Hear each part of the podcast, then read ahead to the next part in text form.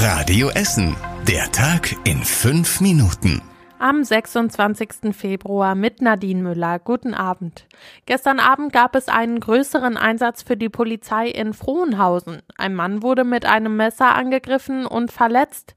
Die Polizei hat mit einem Hubschrauber nach dem möglichen Täter gesucht, allerdings niemanden gefunden. Der Angriff war gestern Abend gegen 22 Uhr vor einem Wohnhaus an der Frohnhauser Straße, nicht weit weg von der Kreuzung Onkenstraße.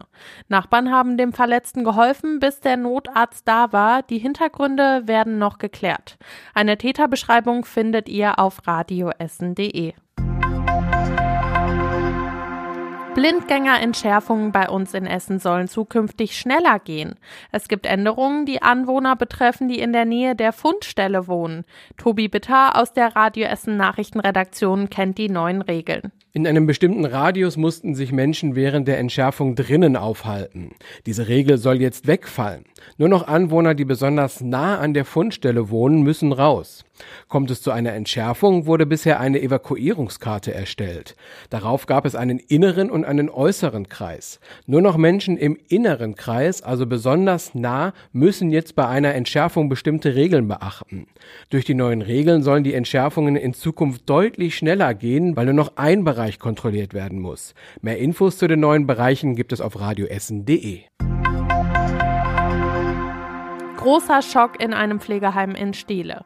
Dort musste die Feuerwehr kommen, alles war voller Rauch. Das Pflegeheim ist am Josef-Beusmardt-Weg.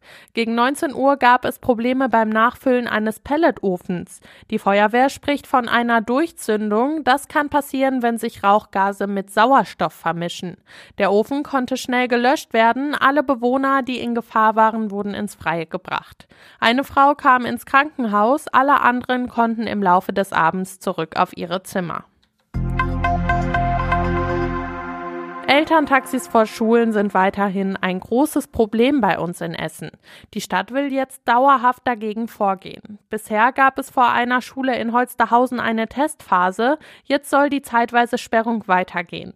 Kostas Mitsalis aus der Nachrichtenredaktion kennt die Pläne. Seit fünf Monaten wird die Badelebenstraße in Holsterhausen morgens und nachmittags gesperrt. Eltern dürfen dann nicht mehr in die kleine Einbahnstraße reinfahren, um ihre Kinder direkt vor der Schule abzusetzen oder abzuholen. Das soll jetzt nicht nur eine Testphase bleiben, hat die Bezirksvertretung entschieden.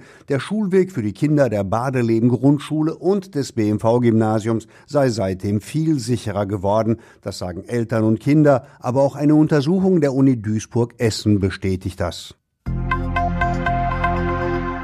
Rot-Weiß-Essen-Spieler Felix Götze musste am Samstag einen Schock verkraften. Der Spieler hatte sich beim Spiel in Dresden am Kopf verletzt, danach passierte aber etwas für ihn viel Schlimmeres.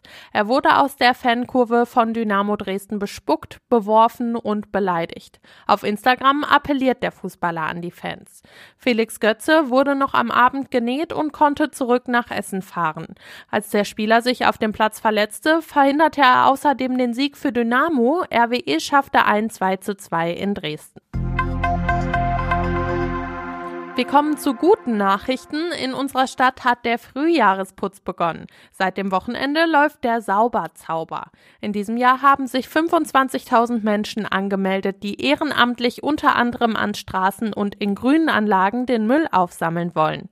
Am Samstag wurde zum Beispiel schon in Schönebeck gesammelt. Ja, ich finde das total super, dass wir hier so ähm, von alt bis jung eigentlich dabei sind. Wir haben wieder viel geschafft und sind auch viele Leute gekommen. Der Zusammenhalt der Nachbarn, den finde ich unheimlich gut gut hier. Unter anderem wurden in Essen an diesem Wochenende schon Glasflaschen, Staubsauger und Akkus von E-Zigaretten gefunden. Der Sauberzauber geht noch bis Ende nächster Woche. Und das war überregional wichtig. Am Nachmittag wurde im ungarischen Parlament über den NATO-Beitritt Schwedens abgestimmt. Das ungarische Parlament hat zugestimmt und damit steht dem NATO-Beitritt Schwedens nichts mehr im Weg. Und zum Schluss der Blick aufs Wetter. In der Nacht bleiben die Wolken und zwischendurch kann es auch etwas regnen. Dabei kühlt es sich auf drei Grad ab. Morgen bleibt es dann meistens trocken und die Sonne kann auch mal rausgucken bei höchstens neun Grad. Das war das Wichtigste hier bei uns aus Essen für heute. Ich wünsche euch noch einen schönen Abend. Das war der Tag in fünf Minuten. Diesen und alle weiteren Radio Essen Podcasts findet ihr auf radioessen.de und überall da, wo es Podcasts gibt.